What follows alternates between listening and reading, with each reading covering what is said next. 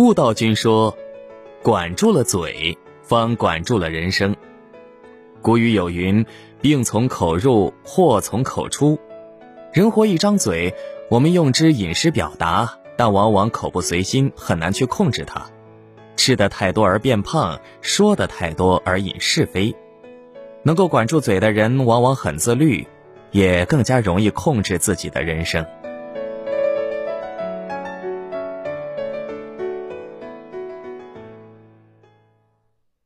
管住嘴是高级的自律。大学毕业三年，陆续见过许多同学，大家行业地位各不同，唯一相同的就是胖了。可见，在这件事上，人人平等。生活不容易，除了变胖。普通人每天面对的压力，用暴饮暴食来排解；每天行色匆匆，好好的吃也成为奢侈。刚认识朋友小谢的时候，他还是个胖子。偶然问起他的体重，他说都是因为工作压力太大，只有在晚上暴饮暴食的时候，才能稍微忘记业绩上难看的数据。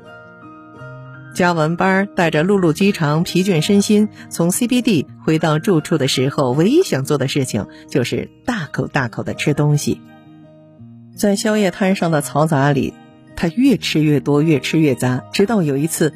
半夜急性肠胃炎发作，他才意识到要管住嘴巴。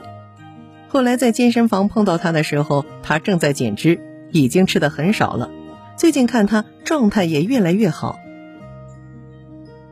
生活虽然烦恼不断，但人在失落的时候，最应该管住的是嘴，不乱吃，也不多吃。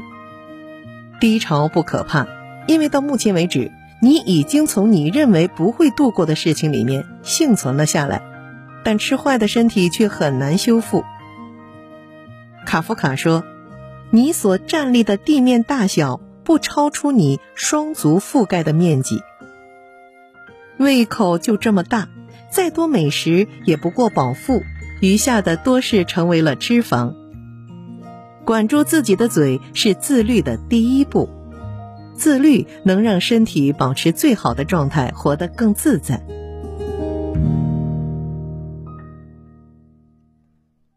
管住嘴是难得的教养。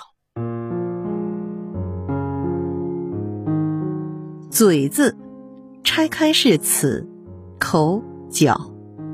有人解释说，嘴便是此处有口角。世间的是非多出在口角上面。佛教有恶业，其中两舌是一种，搬弄两边的是非，造成黑白颠倒，即为两舌。西西里的美丽传说中有两种的女人，其中一个是美丽的玛莲娜，另一个是那群长舌妇。玛莲娜是小镇最美的女人，她让男人痴迷，让女人嫉妒。最初传闻玛莲娜的新婚丈夫战死沙场，一个美丽的寡妇从此深陷流言蜚语中。在这个小镇上，女人们捏造黑白不分的是非，说她浪荡勾引男人，甚至告上法庭。也因此，玛莲娜的父亲开始拒绝她进门，她也丢了工作，名声越来越差，连食物都买不到，生存都成了问题。这些痛苦全是一张嘴、一句是非而导致的。恶语伤人六月寒，舌上之剑杀人不流血。终于，玛莲娜被逼上绝路，做了德军官的情妇。战争胜利后，那些搬弄是非的女人把玛莲娜拖到广场殴打、剪掉头发，逼得玛莲娜离开了家乡。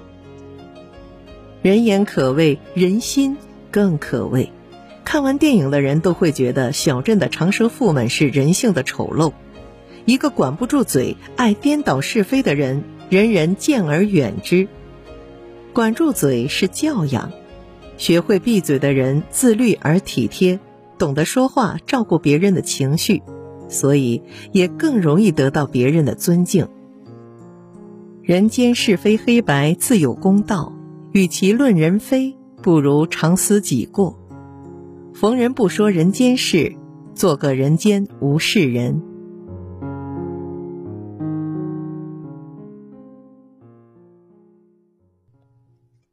管住嘴是人生的态度。荧幕上的周星驰以无厘头的搞怪常能让人捧腹大笑。但工作生活中的周星驰却是一个沉默不大爱说话的人。柴静采访他的时候提到，与他合作的人都说他很自我。周星驰说：“我是个在工作时很认真的人，很认真就会引起别人不高兴。譬如说拍戏时你 NG 了一百次，当然会有人不高兴。”后来很多老搭档公开非议他，周星驰没反击，不争辩。转而在电影上投入更多精力。拍《唐伯虎点秋香》的时候，有一个片段，每拍一个镜头，他都要回放给大家看，只有全部人笑了才算满意。只要一个人不笑，就重拍。一个小片段，他拍了一整天。在拍《西游降魔篇》的时候，文章的一个动作，周星驰足足拍了五十三次，即便现场人都认为已经足够搞笑了。周星驰说：“如果只能让观众笑，那就是闹剧，不会成为经典。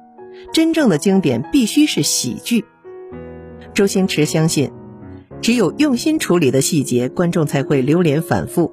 你付出了努力，他们都会知道。他管住了嘴，把想表达的东西都融萃到电影的语言中，把生活中的沉默在电影里放大为真正的喜剧。就像他接受完柴静的采访后不久，又主动联系柴静，希望能重新录制一遍。这二十天里，他每天都练习普通话，这次能表现得更好。无论别人如何褒贬其得失，他都不会去争论，默默把自己想做的事情做到最好。这便是周星驰的态度。白岩松说过：“没有一代人的青春是容易的。”每一代有每一代人的宿命、委屈、挣扎、奋斗，没什么可抱怨的。生活并不容易，人人都背负了自己的宿命和委屈。管住嘴，不争辩，不抱怨，把心之向往的事做到极致，便是最好的人生态度。人平生为口忙，忙于吃。忙于说，忙于嘈杂繁俗，而不曾照顾内心。群处守嘴，独处守心。当你眼中无是非，才是人间自在人。